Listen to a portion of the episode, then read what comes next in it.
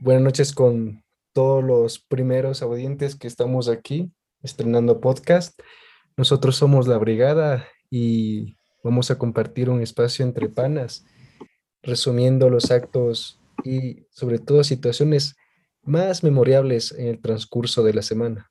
Hemos tenido días complicados en la que varios presidentes, ya hablaremos más adelante, se vuelvan a venir al país. No sabemos por qué, tienen miedo llegar a este bonito territorio. Y sobre todo, también tenemos a varios compañeros full chéveres. Tenemos a Luis Vinuesa, sobre todo a Alexander Taipet y también nuestro compañero de siempre, David Satacruz. ¿Cómo están muchachos? Un placer tenerles en este primer episodio. Esto es Dilo sin miedo. Gracias, eh, Fernando, compañeros. Un placer reencontrarse con ustedes en esta noche. ¿Cómo nos encontramos? Alex Santa. Bueno, buenas noches con todos, a ti, Fer, a ti, Luis, a ti, David. Bueno, y gracias por la oportunidad y más que todo, entremos en tema cuando se pueda. Dale igual, compañeros, buenas noches. Eh, bueno, muy, muy gustoso estar aquí, un poco con nervios por iniciar este nuevo proyecto y bueno, con las mejores expectativas, ¿no? De que les guste a nuestros seguidores este programa. Así es, con todas las energías positivas, vamos a iniciar sobre todo con esto que mencionó Fernando, con noticia de último minuto. El señor Iván Duque, después de casi ya tres y un poquito más semanas de lucha en su país, de comisión interna, ha cancelado su viaje a la posición del señor Guillermo Lazo el día de mañana. Algo que extremecido, sobre todo que ha venido en el torno de lo que ha venido sucediendo alrededor de todo esto, porque muchos presidentes, sobre todo de tendencia de derecha o de tendencia neoliberal, habían confirmado en primera instancia, como lo pudimos conocer ya el día de hoy, ha llegado incluso el rey de España, Jair Bolsonaro ya mismo viene. Entonces, esto de Iván Duque a mí me cae como un baldazo de agua fría, muchachos, les voy a ser bien sincero. Porque yo sí pensé que el hombre iba a venir, ustedes saben, había muchas organizaciones como tal que ya lo querían recibir como huevos y platillos, por así decirlo, entre comillas, pero no sé ustedes cómo le vean, pero yo realmente le veo al pana que se ahueva a venir acá al país. La plena, les dijo. ¿Cómo lo ven ustedes? Pues bueno, al menos desde mi lado yo podría verlo en el sentido de que tiene una situación grave en la República de Colombia, siendo el líder. El país está cruzando por una situación tal vez sin precedentes en, en la historia republicana. Llevan ya como dos o tres semanas de manifestaciones lo que los paros de transportes, la quema de, peajes, todo esto ha generado pues que no exista ni transporte de mercancías, ni de personas, ni de combustibles, y que cualquier producto de exportación sea más difícil sacarlo por los puertos, tanto pacíficos como atlánticos. Así pues, se vería complicado que Iván Duque trate de bajar a una reunión, aunque sea protocolaria acá, durante un día, porque muy probablemente con solo desaparecerse unas horas del territorio nacional podría pasar el escenario que Gustavo Petro ha anunciado ya hace algunos días, que esta situación, si no se la maneja bien, se puede cruzar una línea roja, que sería hacia un intento de golpe de Estado. Y en la situación colombiana tal como está, pues liderazgos que salgan directamente de la gente no hay como tales. La gente está protestando, sí, hay cabezas visibles, sí, pero ellos mismos denuncian que la gente que se ha puesto en el comité del paro, dar la cara frente al gobierno en la negociación, ninguno de ellos es prácticamente salido del movimiento popular de las calles. Entonces es una movida arriesgada de esta persona tratar de venir a otro país y después regresar como si nada. Tan solo en el ingreso o en la salida o incluso en este territorio podría pasarle algo. Es el riesgo y es lo que ha decidido tal vez no asistir. Colombia ha sido un territorio, una zona de guerra, lamentablemente, estos últimos días. Pero, sin embargo, eh, el pueblo se paró duro. Vimos unas movilizaciones populares bastante importantes, una represión típica de un gobierno de derecha, por supuesto. Pero yo voy aquí a decir lo siguiente. Eh, vamos a hablar más adelante, ¿no? De quiénes son la, lista de amigos invitados para la posesión del día de mañana, 24 de mayo. ¿Ustedes creen que es un presagio de que la mayoría de presidentes con bastante historia represiva sean parte de ese listado? ¿Creen que es un presagio tal vez a futuro, tal vez en el gobierno de Lazo va a haber como que unas reformas que atenten contra la parte popular del país, porque esto estamos viendo. La mayoría de su lista de amigos, por no decir todos, son de tendencia derecha. Y la derecha nosotros entendemos y conocemos por eh, hechos históricos como fueron. ¿Qué piensas, Luis, sobre aquello? Verás, yo te voy a ser bien sincero. Lazo llega ahorita, pero el man llega primero bien golpeado. Segundo, nos recuerda un poco a ese gobierno último que tuvimos antes del correísmo. Me estoy refiriendo al gobierno un poquito de Lucio Gutiérrez, luego a lo que sería el señor Palacios. Y hago esta pequeña analogía porque ellos, bien, no tenían en ese entonces los diputados suficientes en el Congreso y tampoco tenían grandes partidos como tal que le respalden. ¿A qué me quiero ir hoy?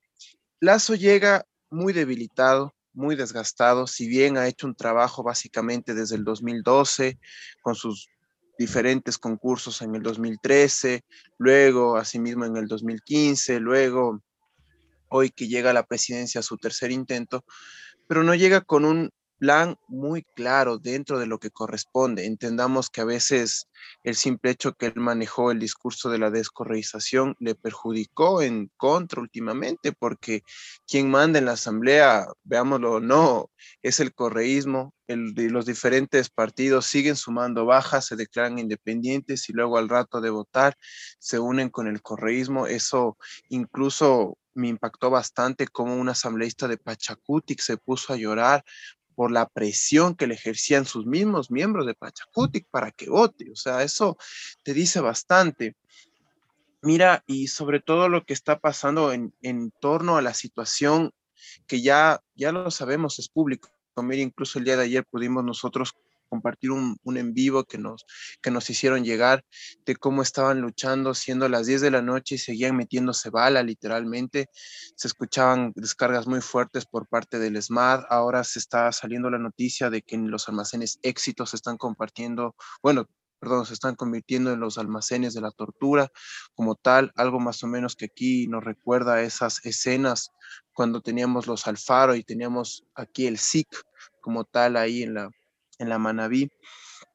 Entonces, yo le veo muy, muy duro cómo él va a gobernar. El señor Lazo, en hace pocas horas mandó un tuit diciendo de que sí, que en los 100 primeros días va a lanzar un plan, que no sé qué y no sé cuánto, pero le veo un poco difícil primero de que sobre todo la asamblea la apruebe porque no tiene una mayoría, tendrá a veces de vez en cuando tal vez una una mitad simple, por así decirlo. Yo sé que eso no existe en la constitución ni en lo jurídico, pero eso es lo que representa hoy por hoy su partido. Eh, lo, las exclamaciones vertidas el día de hoy por Lourdes Tibán en el programa Políticamente Correcto dan a denotar muchas cosas. Sobre todo como ella lo dijo, que si es que vuelve a meter medidas neoliberales, no cumple con lo que le ofrece a Pachacutic, va a tener que sentir el clamor del pueblo y en ese sentido, ¿qué va a tener que hacer? Algo típico que ya conocemos, soltar a soldados y dar a represión. Así de sencillo. Mira, también en este pequeño contexto, lo que pasó últimamente, aprobamos, bueno, la asamblea que se supone que nos representa a los más de 17 millones de ecuatorianos que estamos, aprobó una ley que fue un gran paso para nosotros, para seguir en tema de educación. Pero lastimosamente esta gente estas, estos señores magistrados de la Corte Constitucional la declaran supuestamente inconstitucional, valga la, valga la redundancia, pero no inician por algo tan básico, que es en dónde realmente tenemos que fiscalizar, ya que el razonamiento lógico jurídico de estos señores fue el hecho de que no hay plata para el país, pero nosotros sí tenemos para dos cuestiones y que justamente tienen que ver con esta rama que es primero darle una universidad de la policía a la policía y para la policía, más o menos como lo fue la ESPE antes de que el Rafael Correa lo expropiara y fuera pública. Y en segundo, comprar un nuevo armamento que lo pudimos ver hace pocos días de primera mano, que es totalmente brand new, que tiene todas las cuestiones. Y eso te hace pensar bastante. Ya sabemos por dónde va el señor Lazo, desde un momento lo ha lanzado, que él quiere otra vez volver al libre mercado, entonces como última reflexión, libre mercado a favor de quién? ¿De nosotros o del imperialismo? No sé qué razonamiento nos puedes dar, amigo Alexander, en este sentido.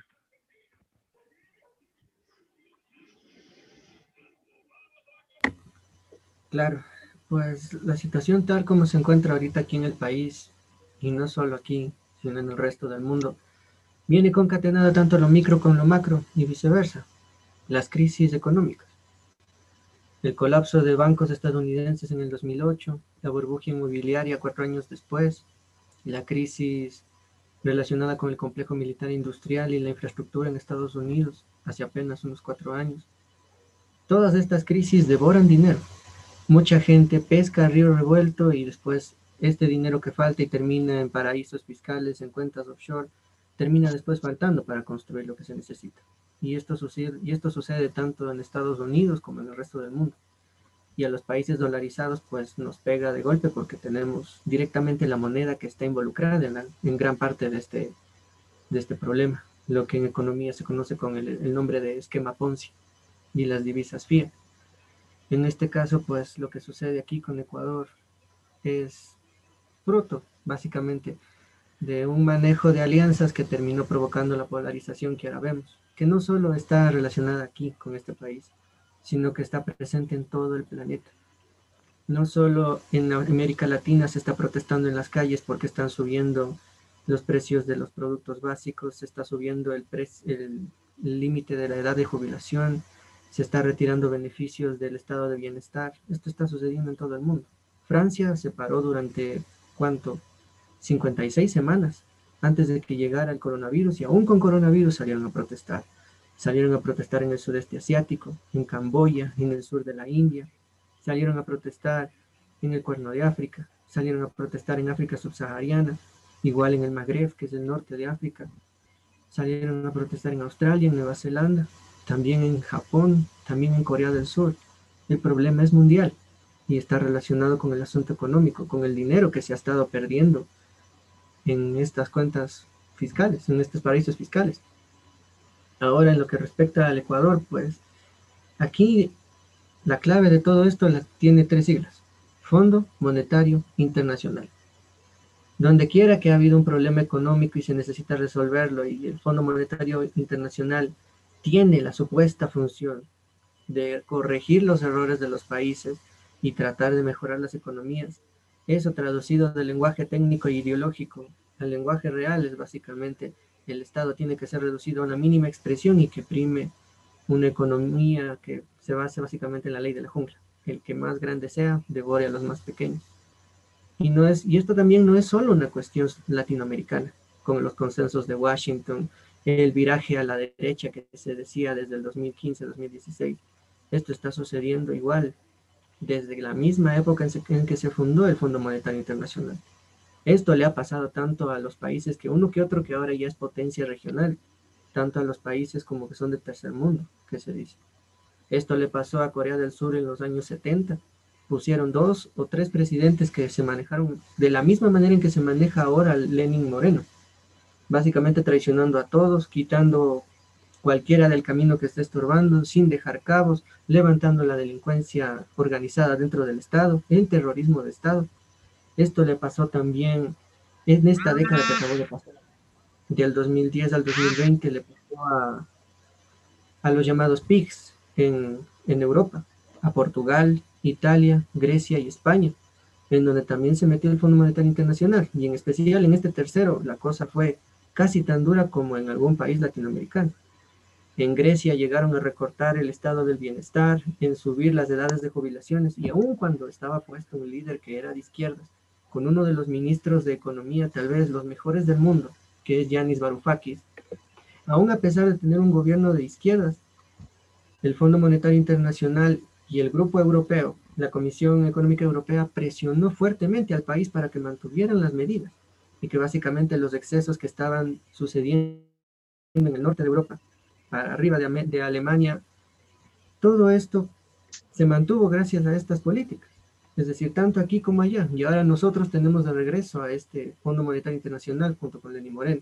Y el siguiente gobierno con quien también ha llegado a un acuerdo, aunque en algún momento se hizo, y esto en ciertas maneras ya se ha mencionado, de que el gobierno que va a entrar se ha comprometido a no subir los impuestos, la verdad es que el Fondo Monetario Internacional, una de las medidas que tienen es justamente lo contrario.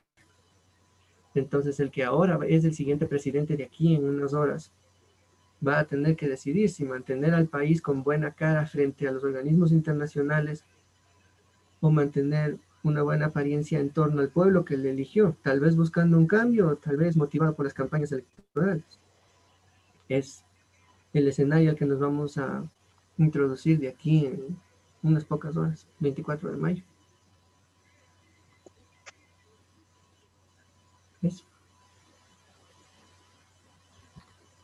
¿Sabes? a ver, eh, Dale, Santa.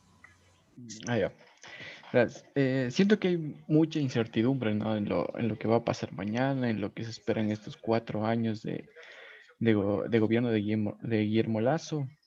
Eh, por un lado tenemos, llamemos, ¿no? el grupo de izquierda, que, que se preocupa, o sea, o sea, yo me catalogo como una persona ni de izquierda ni de derecha, pero siento que este grupo de izquierda se preocupa por lo que va a suceder, ¿no? Digamos, con los más necesitados. Y por el otro lado tenemos este grupo de derecha que, o sea, que insinúan que ellos son los que se van a beneficiar en estos cuatro años. Eh, yo la verdad eh, pienso que este gobierno eh, trata de hacer las cosas bien o va a tratar de hacer las cosas bien. No me estoy aliando con, con ellos, ni les estoy diciendo de que no estoy en contra, sino que yo también, o sea, como ciudadano ecuatoriano, como persona trabajador ¿no? de este país, espero que, que, le vaya bien. Espero que, digamos, sus promesas o sus campañas, todo lo que dijo, se cumpla y y llegue a ser verdad.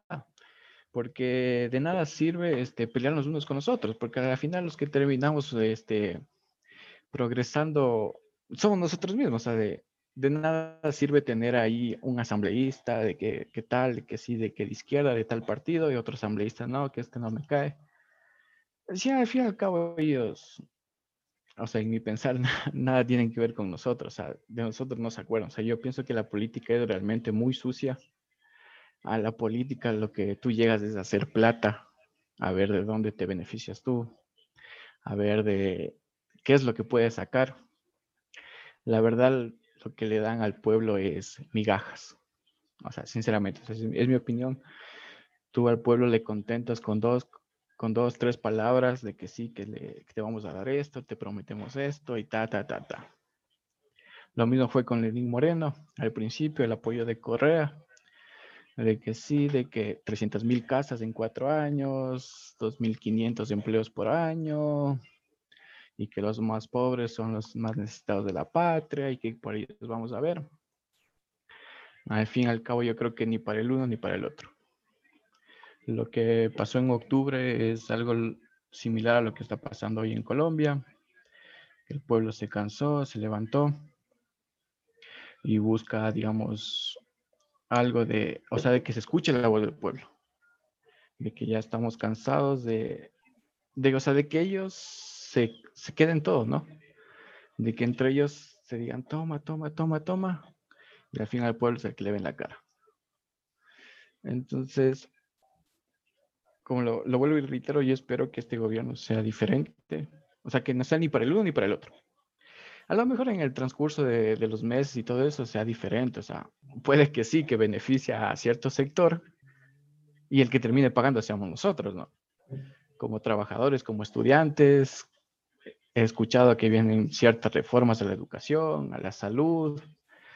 Muchos de los trabajadores he escuchado que dicen, no, que ya lo del IES va a pasar a ser privado, no vamos a tener dinero, que nos van a recortar eso y todo. Pero al fin y al cabo uno nunca sabe, ¿no? O sea, los intereses son los que juegan ahí. Más no lo que quiere el pueblo, sino lo que, lo que le convenga a los que están en el poder. Ese es mi pensar, amigos. Excelente intervención, Santa. Me parece igual un pensamiento que va contra la, la parte élite, ¿no? De los quienes ejercen aquí su poder mostramos desacuerdo y sobre todo esa forma de inconformidad en la que hemos vivido. eh, ya son años en los que nos gobierna, entre comillas, la democracia, que ha sido siempre tan baleada y manipulada por la élite, que deja mucho de hablar. Pero también demos paso aquí a nuestros oyentes en, este, en esta noche, en esta noche de domingo. Tenemos a Charlie Frogman, nos escribe desde la bella ciudad de Bogotá. Eh, nos comenta que ahora mismo no representan más los derechos humanos que el Comité del Paro. Vamos por un mes de lucha sin arrepentimientos. Ya tumbamos dos reformas, faltan dos más. Viva el paro nacional. Nos dicen eh, amigos de Colombia, incluso también mandamos saludos para allá. Dime Luis. Eh, sí, yo quisiera, ojalá que el compañero Charlie nos siga escuchando y realmente preguntarle, con tanta lucha, ahora, ¿qué, ¿qué se espera? ¿Por qué entendemos de que lastimosamente el señor Duque no les escucha? Entendemos de que él es un asesino y lo digo abiertamente, públicamente, como se dice ahora. ¿Cuál es el siguiente paso? Esa sigue siendo mi incertidumbre. No sé si es que nos podría responder por ahí el compañero Charlie para volverlo a leer otra vez. Mira, y sobre todo yo concuerdo con lo que acabó de decir David. Yo considero que la política es el medio para un fin, no el de enriquecerse, sino el de ser una ayuda social como tal. Pero lastimosamente llegamos y no sé si todo el mundo se corrompe o qué pasa en ese trayecto como tal. Porque al principio, y esto también no es por decir que tampoco tengo una tendencia correísta, ¿no? Ojo, pero al principio sí funcionó, al principio la casa se puso un poquito más en orden, pero ahora yo siento, mira, con tantas cosas que tenemos, que literalmente sí hemos regresado. Ahora en, una dependencia pública ya ni siquiera te dan un turno en papel, te marcan cual ganado. Em, no, no vamos ni estamos retrocediendo, recortamos personal a cada rato, vivimos en una especulación terrible, acabamos de venir de un alza de pasajes que cada quien hace lo que quiere, la agencia metropolitana no hace nada. Pero en este sentido, claro, concuerdo también con David que dice, bueno, al fin y al cabo solo endulzan al pueblo y el pueblo acaba pagando los platos rotos. También es verdad. Pero en este sentido, ¿cuándo va a cambiar? Porque no es cuestión tampoco, ¿no? De irnos a matarnos unos con los otros. Sin embargo, es cuestión de que nos escuchen, pero lastimosamente, como también lo, lo dijo él, luego lo dijo también Alexander, son estos intereses que luego cada uno se vende como tal y yo me pregunto a veces en las noches, ¿cómo uno podrá dormir con esto? Te prometo. ¿Cómo el señor, bueno, hago, hago esta pregunta en caso ecuatoriano, ¿cómo el señor, cómo la, señor, la señora María Paula Romo, cómo el señor Richard Martínez, cómo el señor Lenín Moreno duermen por la noche? Saben ellos y tienen en la conciencia de que por sus acciones, por sus órdenes, murieron personas, por más de que intenten hacer una pantomima.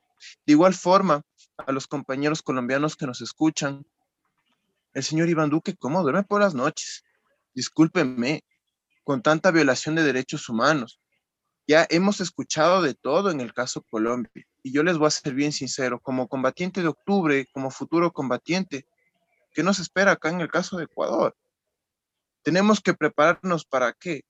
Para una guerra unos con otros, una guerra desigual, valga la redundancia, una guerra como en la conquista, porque literalmente vamos a ser indígenas versus vaqueros, o si lo quieren ver mejor, indígenas versus conquistadores. Estamos muy desiguales. Solamente en, ni siquiera por decirlo entre pocos días, ¿no? Porque los que combatimos ahí, sobre todo el público en general, nos dimos cuenta de que, de que esto es, es tremendo, ¿no? En sí, pero ¿a qué vamos? Esa es mi incertidumbre. ¿A qué vamos? Yo lo que realmente aspiro con el señor Lazo, bueno, por lo menos que cambie un poco y para bien al país. Eso creo que es lo más importante como tal. Y exactamente. Alexander, tú. Pasamos eh, con Alexander, eh, recordando también que el día de mañana se va a posesionar el presidente Guillermo Lazo. Mucha gente tiene expectativa de su gobierno. Hay quienes que supuestamente Dicen que es como el Mesías, el que salvará al país, nadie lo sabe. eh, la política es totalmente un campo, sobre todo, de vamos a ver qué pasará. Mucha gente está a la expectativa sobre el nuevo gobierno. Eh, se acerca un nuevo cambio, tal vez. Vamos a, a ver, revisarlo mañana. Eh, por favor, vamos ahora mismo con, con Alexander. Ah, por favor, eh, prosigue. Pues bien, respecto al asunto de mañana, con la posesión del presidente Guillermo Lazo, podríamos decir que llegamos, llega el país a una conclusión de un proceso de candidatura eterna, básicamente. Rafael Correa podrá tener muchos defectos, pero entre algunas de sus virtudes es que puede ver las cosas media hora antes de que todas las demás los veamos. A pesar de que se le llamaba el eterno candidato, de que estaba en campaña permanente, de que tuvo tantos asesores que pudieron ayudarle, incluso los mejores de América Latina en comunicación política, uno de los cuales es Jaime Durán Barba, se decía que él no iba a llegar, en cierta manera y a la final terminó rompiendo todas estas tendencias que se hablaba, todo lo que se dijo en contra de él y llegó hasta donde está ahora. Claro está, si de manera limpia o de manera bien peleada en elecciones, eso está por verse. Más ahora con las últimas revelaciones que hemos tenido, cuando habló el exalcalde de Guayaquil, Jaime Nebot, en una entrevista hecha a otro medio llamado La Posta hace unos días. Esa entrevista movió el piso político a, unos dos o tres días antes de que lleguemos a esta fecha que empieza en unas horas, 24 de mayo. Y mucho de lo que dijo Jaime Nebot ha dejado de, ha dejado relucir que justamente como decía mi compañero Santa Cruz, ya no importa quién esté arriba, izquierda, derecha, nada, simplemente se encarga solo de dialogar y decir lo que tengan que decir, hacer lo que tengan que hacer. Al menos en el sentido en cómo lo expuso Nebot, es una, es una forma buena de verlo. Es decir, hay que hablar, hay que negociar, hay que parlamentar, porque si no, ¿de qué manera puede haber al menos acuerdos en los legislativos? Cuanto más los acuerdos importantes en política.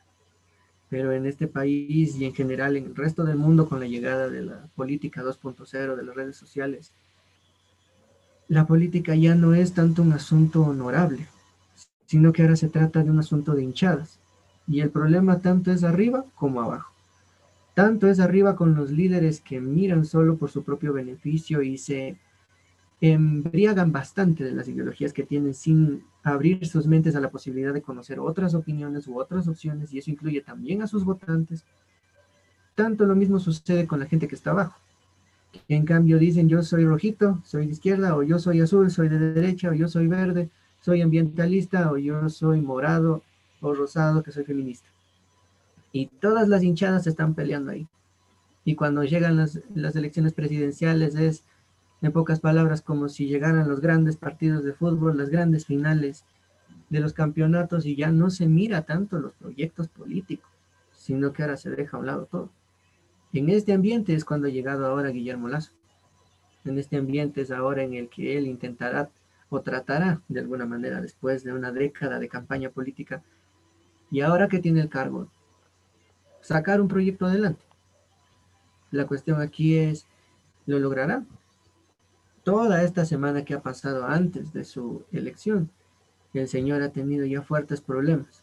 Las revelaciones de Jaime Nebot vuelven a salir otra vez a vigencia, cuando él mismo dice que tuvo que arriesgar su propia vida, 74 años de edad, salir a hacer campaña política en el contexto de una pandemia con un virus que ataca a gente de la tercera edad, que cuando hubo los primeros problemas ya con los parlamentarios, era Guillermo Lazo quien estaba llamándole por teléfono de urgencia diciéndole, mira, tuve un problema muy grave con mis parlamentarios, por favor ayúdame con algo, y el Partido Social Cristiano con Neboda a la cabeza, sacando la cara por él, y el día de mañana va y le traiciona en la Asamblea Nacional, y de paso no respeta ninguno de los acuerdos firmados. Si así está empezando, demos por seguro cómo va a ser su término, si es que hay un término en cuatro años porque viendo cómo están decaldeados los ánimos, la polarización en la que ahorita se encuentran tanto los parlamentarios como el pueblo en general, esperemos solo una receta para el desastre.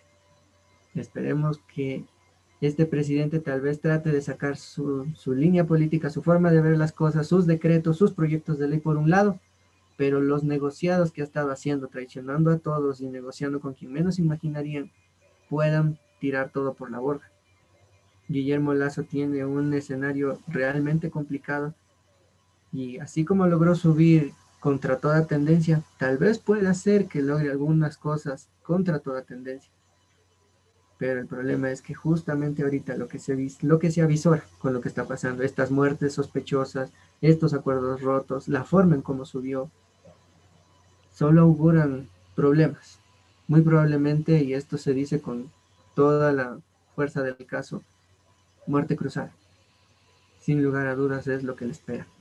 Muy probablemente de aquí en dos años pueda que el legislativo tenga una pelea así de dura. Quién sabe si antes incluso. Eso sería lo que podría comentar al respecto. Perfecta intervención, Alexander. Eh, también vamos a, eh, sobre todo a escuchar, ¿no? A ver lo que nos comentó igual nuestro gran compañero Charlie Frogman desde Bogotá.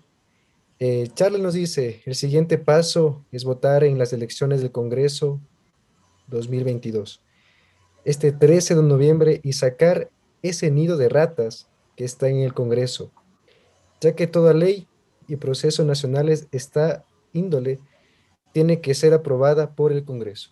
También tenemos aquí un comentario de Ariel Leonardo Tapia que nos dice, ¿cómo dormirá Corea? Estos son los comentarios que nos, nos escriben nuestros oyentes.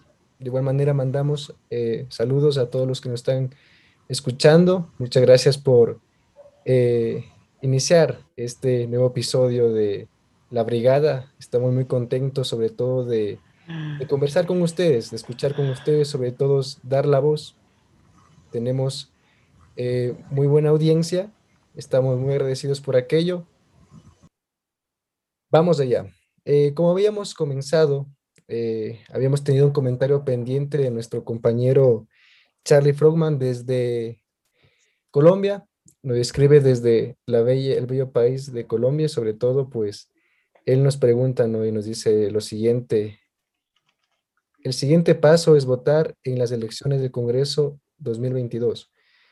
Este 13 de noviembre y sacar ese nido de ratas que está en el Congreso ya que toda ley y procesos nacionales de esta índole tiene que ser aprobada por el Congreso.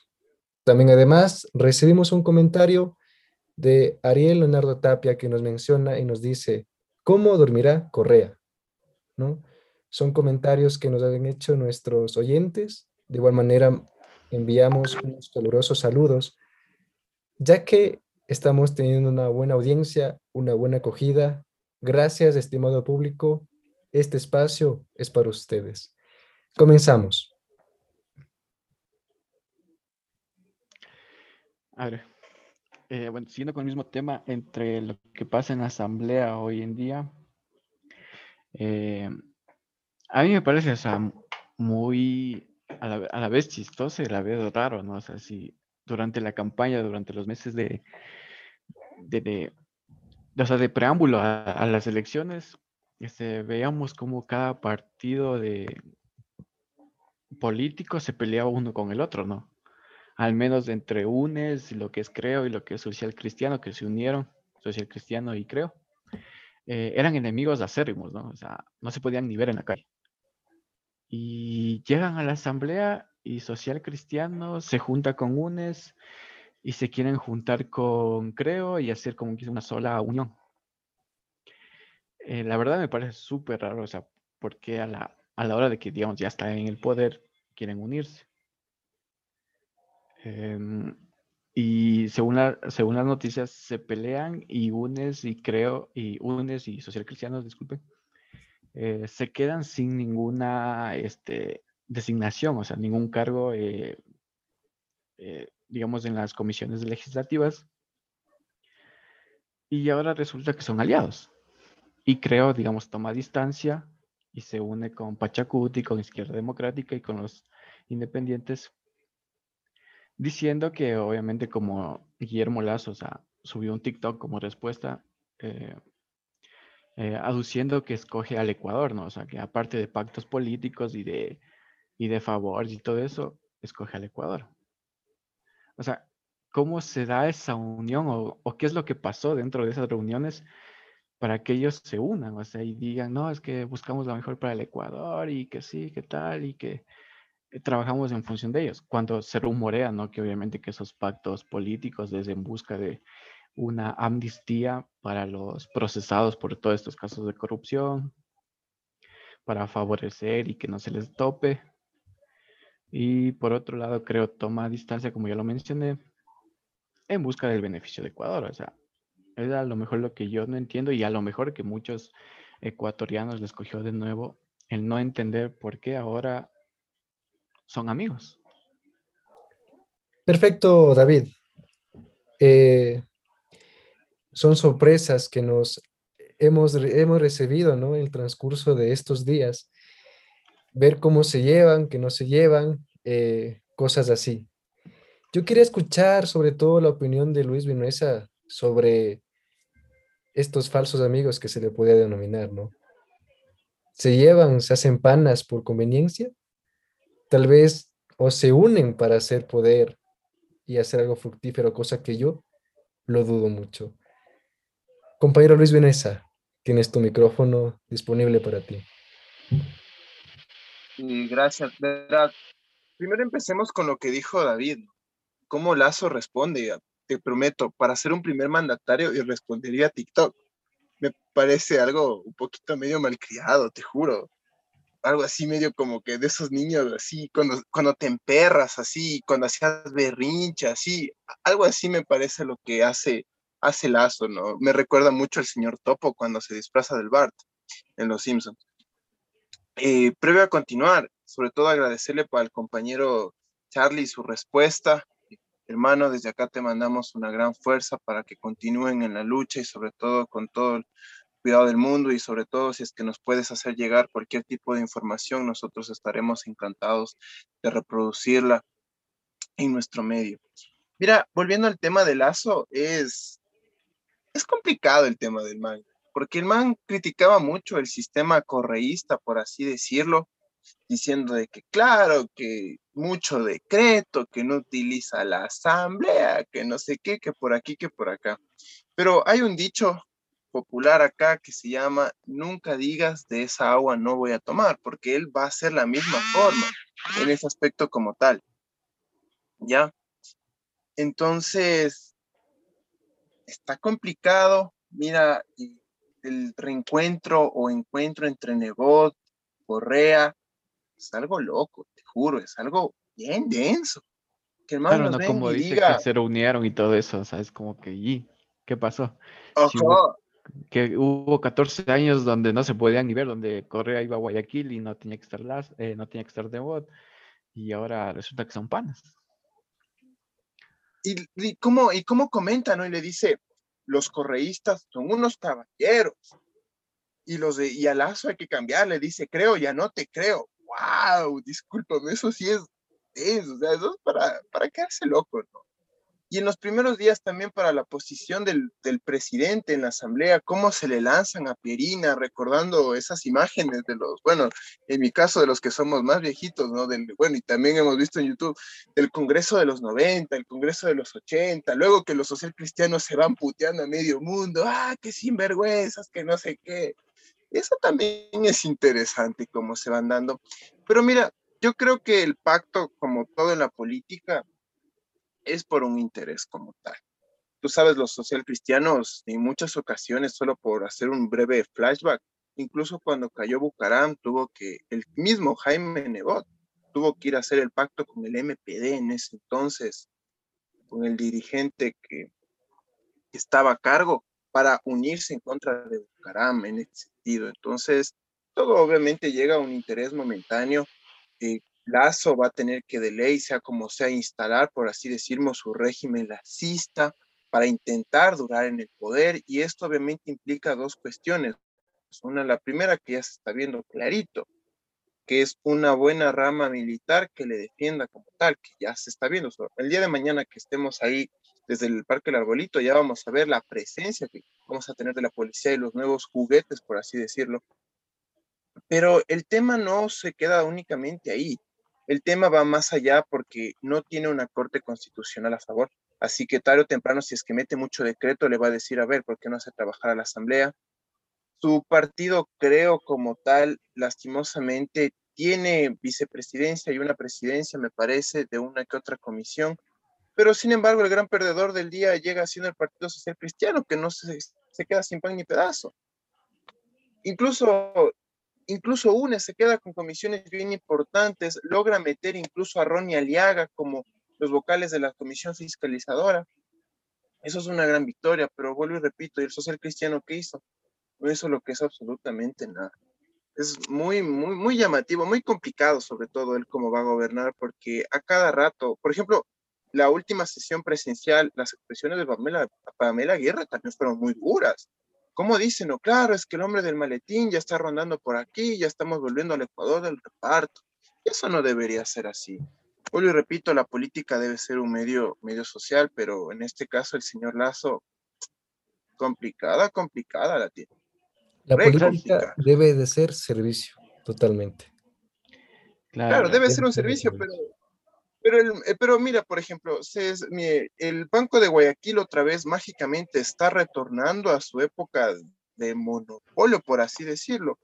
Eh, el hijo mágicamente llega a ser el nuevo director ejecutivo de la ASO privada de bancos. O sea, yo, yo entiendo que hay que hacer un totalitarismo, ¿no? Pero por lo menos de maquillar un poquito, nomás, sí o nomás, ¿no? Pero toma, te pone, hijo, o sea, por Dios, ¿a qué estamos llegando?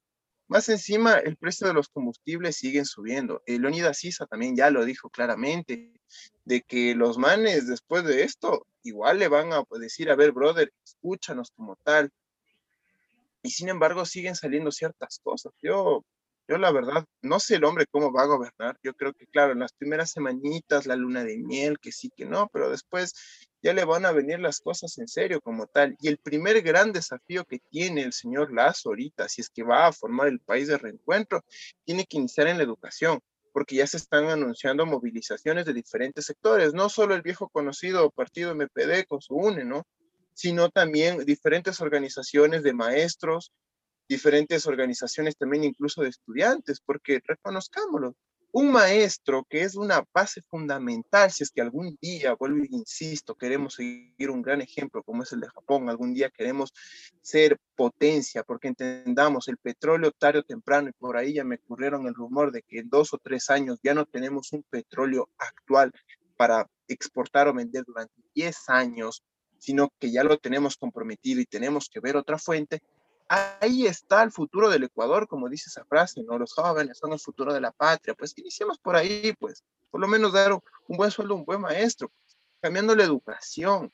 Pero si es que seguimos solo dando de comer a los militares y en su, caso más a la, a la policía y luego se enfrentan entre los dos, como sucedió en octubre, pues no vamos a llegar a ningún lado. Pero para terminar mi intervención, el desafío del señor Lazo está ahí primeramente, en hacer que los maestros tengan un salario digno. Después sí vamos viendo el resto, porque como ya lo vimos en octubre, ¿no? A cada policía le daban unos 200 dolaritos por cada, por cada ciudadano que se cogía y le llevaba la unidad de flagrancia. Pero bueno, y además, para la plata, totalmente, totalmente condecorados con sus medallas Claro, totalmente condecorados, sí, sí, sí, por si acaso, ¿no? Hay, incluso a la Romo le dieron por poco y la Cruz de la Paz y su medalla, medalla del Congreso. Por suerte aquí no tenemos esos honores como en los Estados Unidos, pero lo vendieron de esa forma. Entonces, esas son gente que realmente tienen que, tienen que saber qué hacer con su vida. Ay, más encima se ponen a dar foros todavía, dice que de democracia. No sean puercos, señores. O sea, ya, pues dejemos de cosas también. Eso es lo que yo opino. No sé qué diga mi compañero Alexander. Mm, pues, ¿qué puedo decir al respecto, loco?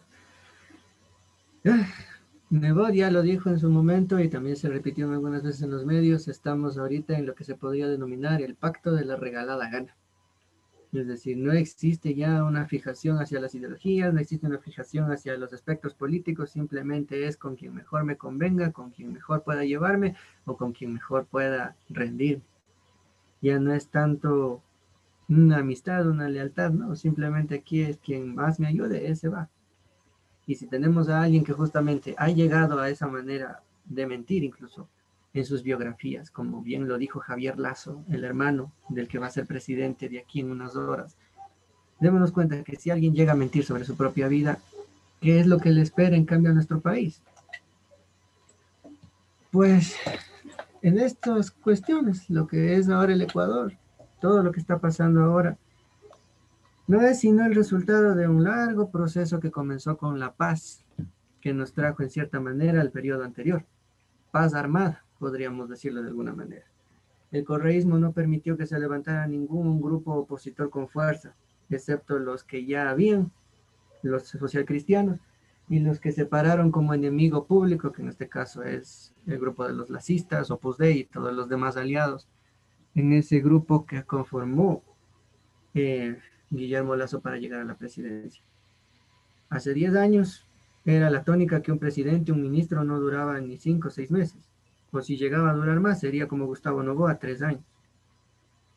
Pero después de la paz que vinimos conociendo, se produjo el mismo fenómeno que se repetía en 2015. La gente de nuevo tenía que recuperar la conciencia que estaba, que estaba como dormida, como latente en el corazón de los ecuatorianos, de un pasado no tan pasado, de hace 10 años en 2015, y regresar de nuevo a las calles, lo que fue en noviembre de ese año.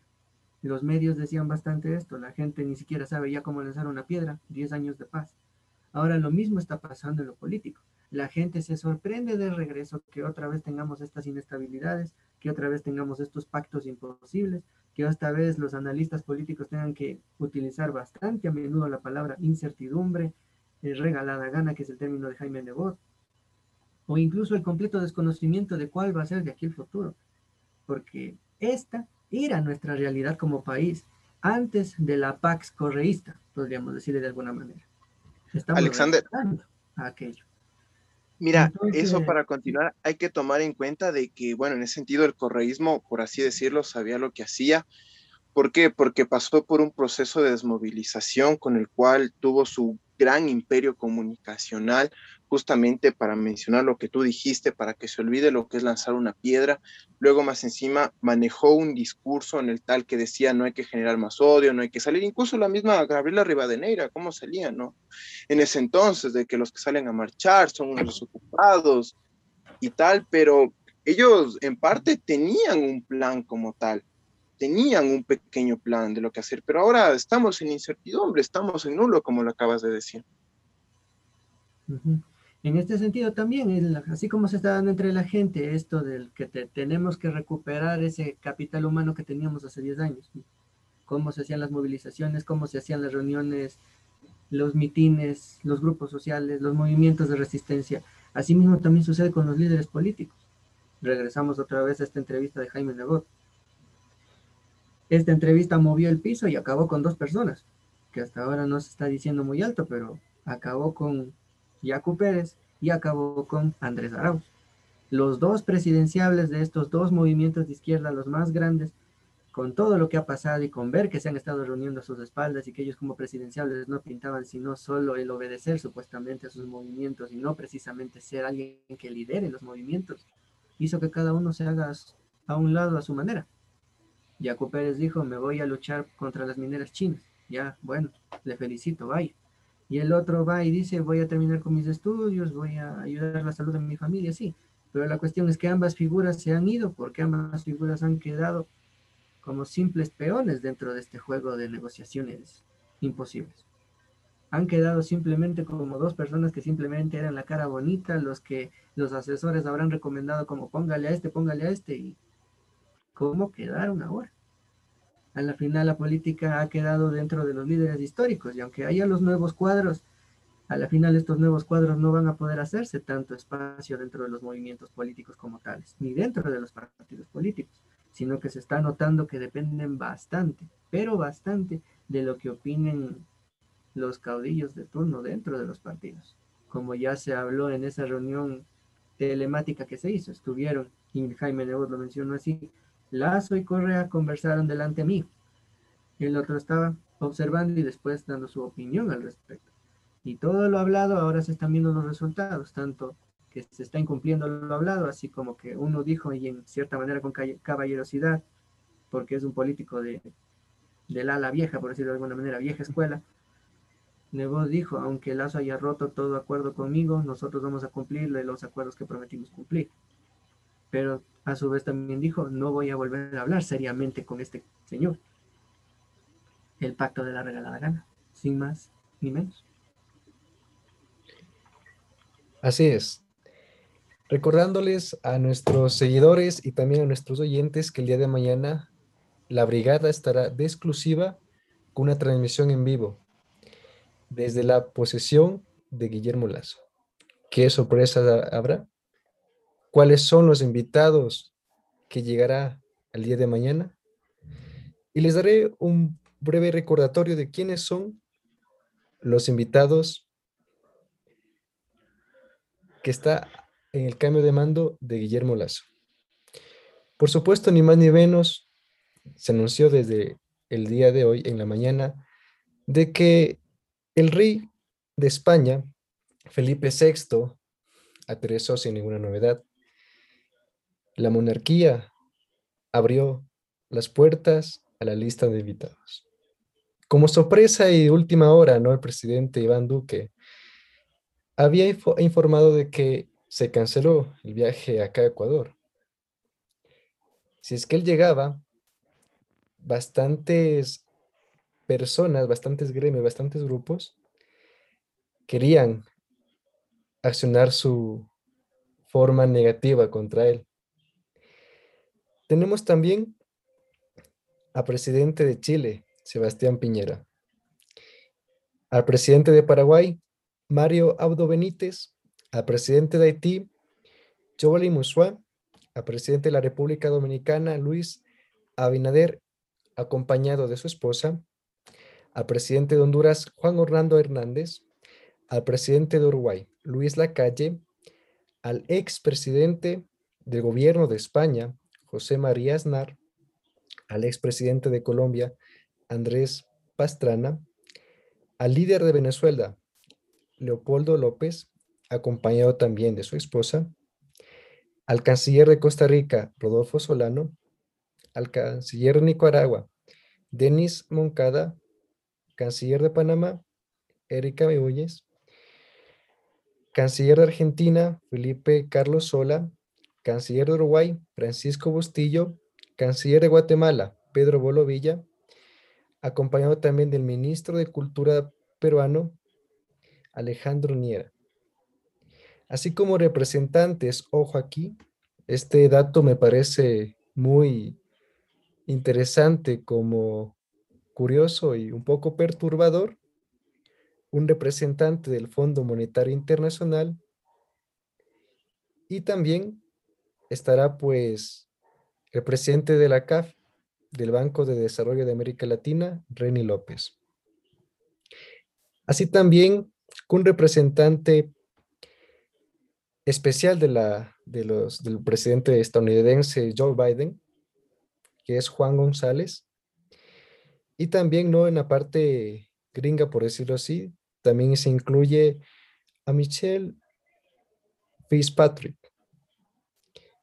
Él es embajador estadounidense en Ecuador. Estos son las listas de invitados, o por decirlo así, la lista de amigos del nuevo y flamante presidente de la República del Ecuador.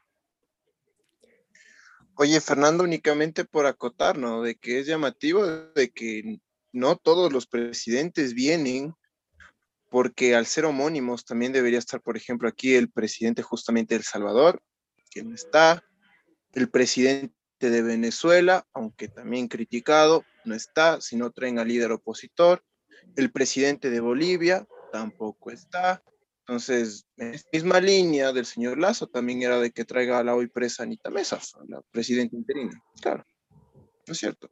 Tampoco está el presidente de México, ¿no? Entonces, pues, para ponerse a pensar nomás. Digo nomás. Eso. Santa, ¿tú cómo le ves todo? Em, a ver, este, le veo muy muy conflictivo, ¿no? Este, este tema de, lo que va a pasar mañana, de quiénes vienen, quiénes no están. Eh, yo pienso al fin y al cabo, ¿no? Es como una decisión de, lo que es el gabinete presidencial, el presidente, de quién viene o quién no está, ¿no? Obviamente, si tú eres, eh, llamémosle así, ¿no? Si tú eres de un grupo de amigos, no le vas a traer a tu enemigo, ¿no? o al que te cae mal, no le vas a traer, ¿no? O al fin y al cabo, es como tu fiesta y tú decides a quién invitas. Obviamente habrá personas que no les guste, otras que les parezca extraño. Pero al fin y al cabo, o sea, es lo que pasó hace años, ¿no? Con, con Correa, con Moreno, que ellos decidían, tenían una tendencia, ¿no? De traer presidentes o invitar presidentes este, de, de izquierda, o sea, o amigos. Entonces, em, se, se evidencia que a personas no les va a gustar, ¿no? Igualmente, como leí un comentario de Ariel Leonardo, que, que no le parece lo que hizo Guillermo Lazo, ¿no? O sea, de responder a través de un TikTok, que la verdad, o sea, no está bien ni tampoco está mal. Al fin y al cabo, la, la juventud o, o lo que hoy se maneja hoy en día son las redes sociales, ¿no? Entonces tú a lo mejor no te detienes a ver un, un comunicado, ¿no? De, de 20, de 30 líneas y mejor te gusta ver un, un video donde te diga, sí, sabe que esto me parece, ¿no?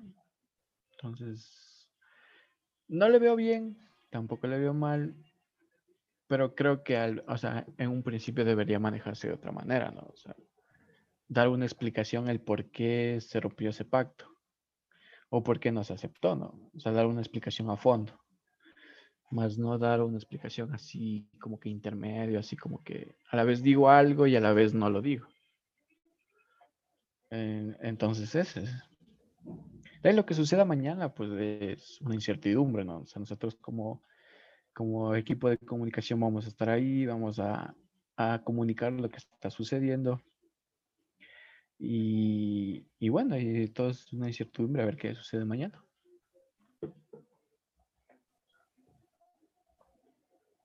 Muy bien, eh, David, muchas gracias por tus palabras, muy acertadas, muy acertadas sobre todo, eh, incluso es interesante ver cómo es el, el grupo de comunicación del señor Guillermo Lazo, ¿no?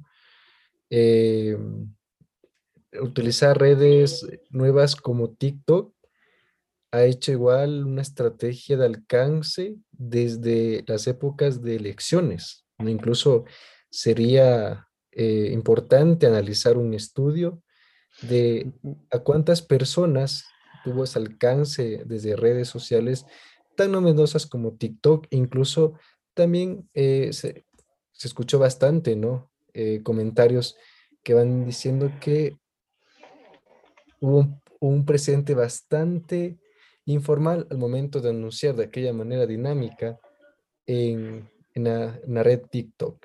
Y listo, eh, pasamos. Pasamos con Oye, el... Fernando, Dime, Fernando, antes de concluir, antes de concluir, yo, te- yo quisiera una cuestión. Ojalá que alguien de Guillermo Lazo esté también escuchando para que nos dé su punto de vista. O sea que si es que de aquí en 100 días, por ejemplo, ocurre algo, una protesta donde se tengan que reprimir, supongo que también va a mandar el justificativo mediante TikTok, ¿no es cierto? yo creo que será un goce. Bailando, claro. bail- bailando la Macarena Bailando. diciendo, ¿saben qué? Mañana se reprime. Sería interesante. Sería O también el interesante ver justificativo de por qué se reprimió o algo así. Y me imagino que de poner de esas canciones que son medio de índole machista, ¿no? Algo así para medio bailable, o sea, te disparé porque esto no está bien o algo así, imagino que lo va a hacer. festejando. Festejando, algo así. Claro. Sería muy bueno. interesante, ¿no? Que la estimada audiencia nos sepa responder sobre esta pregunta que vamos a poner. ¿Es justificable eh, que reaccione de esta manera el señor Lazo si es que se arma pues un conflicto a través de, a través de, de, de, digámosle así, unas luchas sociales en las que él quiera anunciar, ¿no? Sería muy interesante eh, recibir los comentarios. Estamos de hecho abiertos y, y dispuestos pues a, a, deba- a debatirlo incluso aquí con la, con la audiencia. Por supuesto, también anunciarles compañeros que se nos va, se nos va Lenny Moreno, cuatro años, yo le llamaría de desperdicio. Eh, otros medios también lo han cuestionado, pero Lenny Moreno dejará el poder con un 9.3% de aprobación a su gestión. Así lo afirmó pues la encuestadora Cedatos. ¿Qué opinan al respecto, compañeros? Un gobierno que yo creo que estuvo de adorno, ni siquiera de adorno, en la que no hubo pues acción por parte del gobierno, un desperdicio de, recursos brutales, eh, cero obras, no ha existido nada más que un retroceso, un retroceso al avance del país. Un gobierno que todavía se sigue cuestionando y tal vez se seguirá cuestionando más adelante a futuro. Eh, este es el siguiente punto de la conversación, compañeros. ¿Qué opinan? Se nos va Lenin Moreno.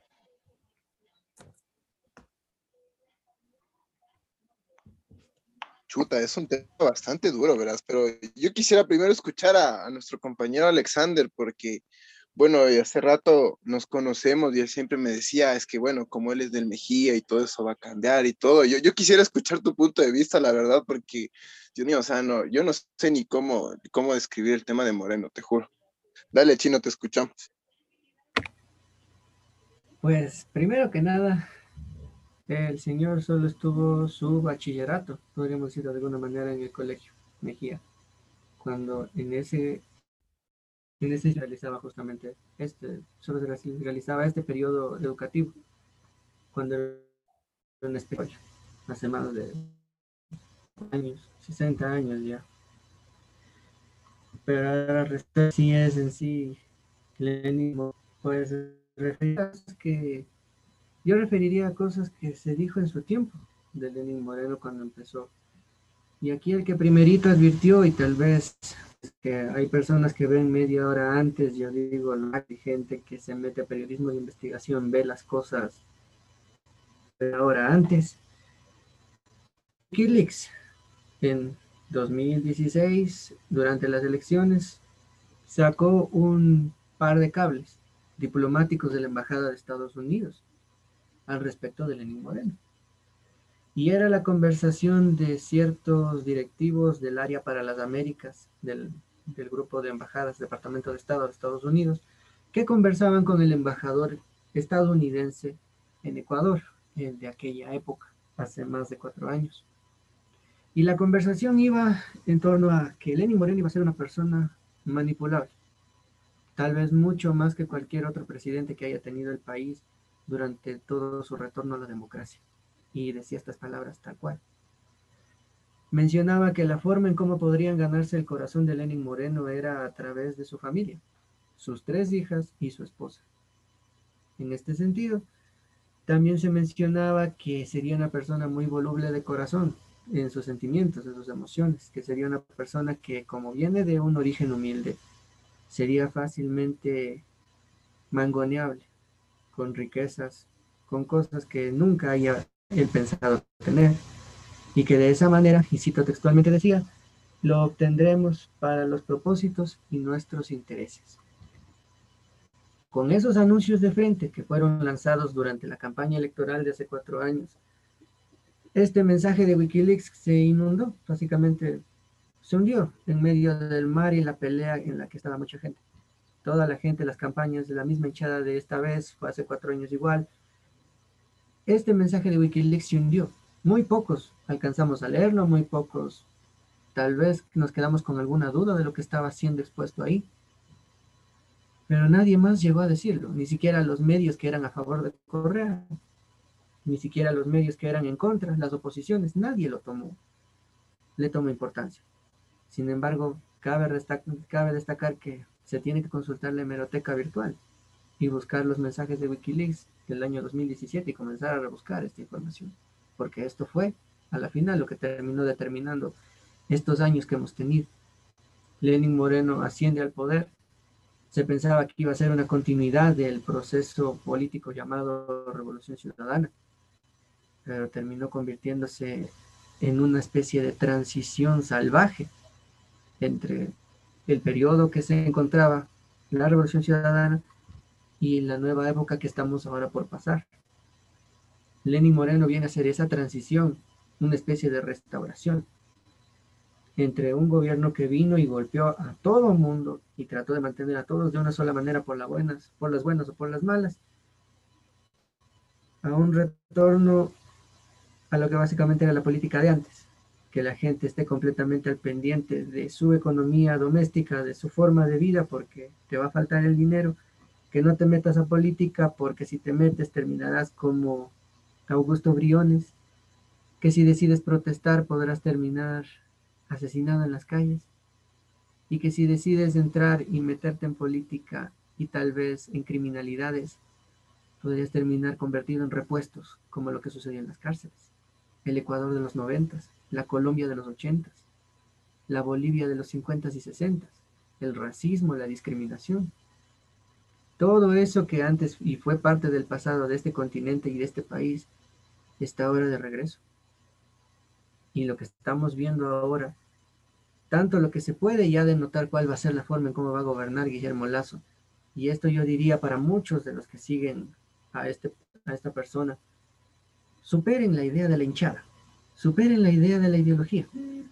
Tengan en su mente bien en claro que no solo va a ser todo lo que te han dicho y te han pintado bonito, esto es como una relación sentimental, no le vas a creer todo a una persona, pero ahora aún si es tu ex.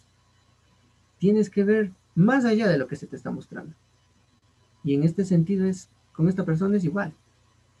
Se nos ha dicho muchas cosas bonitas, la gente votó basándose en esas cosas bonitas, pero recuerden que el mundo no es bonito. El mundo es real. Y la realidad muchas veces es dura, es cruda, es imposible y van a pasar a veces cosas que no nos imaginemos que van a pasar. Entonces, Lenin Moreno viene a hacer esa transición, sí. Tal como decían estos cables de Wikileaks, estas conversaciones de la embajada estadounidense, traicionó al que en un momento llamó su amigo y dio un viraje completamente a la política del país, siendo parte del llamado viraje a la derecha que se dio en los años 2017 y 2018, a lo que ahora se enfrenta una especie de pugna, que ciertos filósofos alrededor del continente, en especial brasileños, como Frei Beto, Paulo Freire y un argentino llamado Atilio Borón, lo vieron venir y dicen que la década del 2020 hasta el 2030 en América Latina va a ser una pugna dura y polarizada entre la izquierda y la derecha. Y aquí sí va a ser el que gane, que gane el mejor, porque ver el ganador de aquí en una década no va a ser posible. Probablemente en el 2030 sigamos en medio de las luchas, en medio de los problemas tanto políticos como populares. Y ya hay que comenzar a hablar en este sentido separado lo político y lo popular. Porque tal como se quiere manejar la política desde las clases altas, sin el pueblo, pero solo con sus papelitos, con el voto, son un asunto aparte ya no tanto una parte del, del ecosistema social de un país. Entonces, Lenín Moreno se va en estas circunstancias. Él quedará claramente marcado en la historia como un traidor más. Y en la historia de nuestro país tenemos un par de traidores.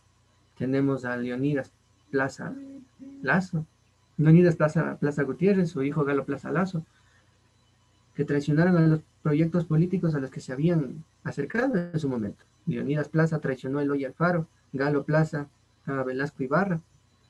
Por ahí tenemos también otro que, por su traición, provocó una guerra civil de cuatro días en Quito, Neptalí Bonifaz. Es decir, nuestro país no es ajeno a estas traiciones políticas, porque fue parte de nuestra historia. Lo que ahora vivimos es simplemente un capítulo más, y lo que vayamos a pasar de aquí en adelante tendremos que revisar nuestros libros de historia, tanto la oficial como el revisionismo histórico, que muchas veces saca datos que no precisamente están a la luz de todos, y prepararnos. Porque tal como se viene la década, con lo que han advertido los filósofos políticos, viene peleada, viene dura, viene grande. Y sea para cualquiera de los dos proyectos que vaya a ganar de aquí en 10 años, el proyecto de la patria grande o el proyecto del reparto del continente a favor de una potencia hegemónica en el hemisferio norte del continente americano, los dos proyectos están ahí. Son igual de válidos, tal vez sean igual de viables o inviables, depende de la visión. Pero justamente, y en este 24 de mayo, al menos en el capítulo ecuatoriano, se tratará de un, en sus marcas listos, fuera, a ver quién gana. Eso es lo que podría decir. Así es, muchas gracias Alexander, increíble tu participación. Eh, bueno, aquí concluimos el primer episodio de Dilo sin miedo. Ha sido pues un gusto y sobre todo un honor haber transmitido este podcast, sobre todo pues en vivo. Ha sido igual parte de nuestra primera eh, participación la estarán pues escuchando de nuevo en Spotify, en Apple Music y sobre todo también en Google Podcast. El día de mañana ya se estará subiendo el podcast, que lo puedan escuchar ustedes en streaming desde eh, su tableta, su em, laptop o incluso desde su celular. Esto ha sido para la próxima, compañeros. Ha sido un gusto igual compartir con ustedes.